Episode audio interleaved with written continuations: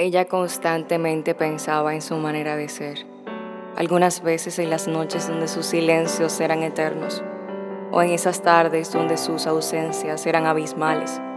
En su pensamiento habían tantos enigmas, un mapa totalmente incompleto, una incertidumbre que llenaba sus neuronas. Lo veía hablar como si no le importara lo que sentía, pero frente a ella caía como soldado rendido. Estaba confundida al borde del desquicio absurdo buscando en algún rincón del argumento lo correcto, lo que calmara su sed de coherencia, aquello que le diera sentido al estado de inercia de él. Solo encontraba consuelo en un espíritu superior al que clamaba cuando sentía perder los estribos y hasta la propia razón.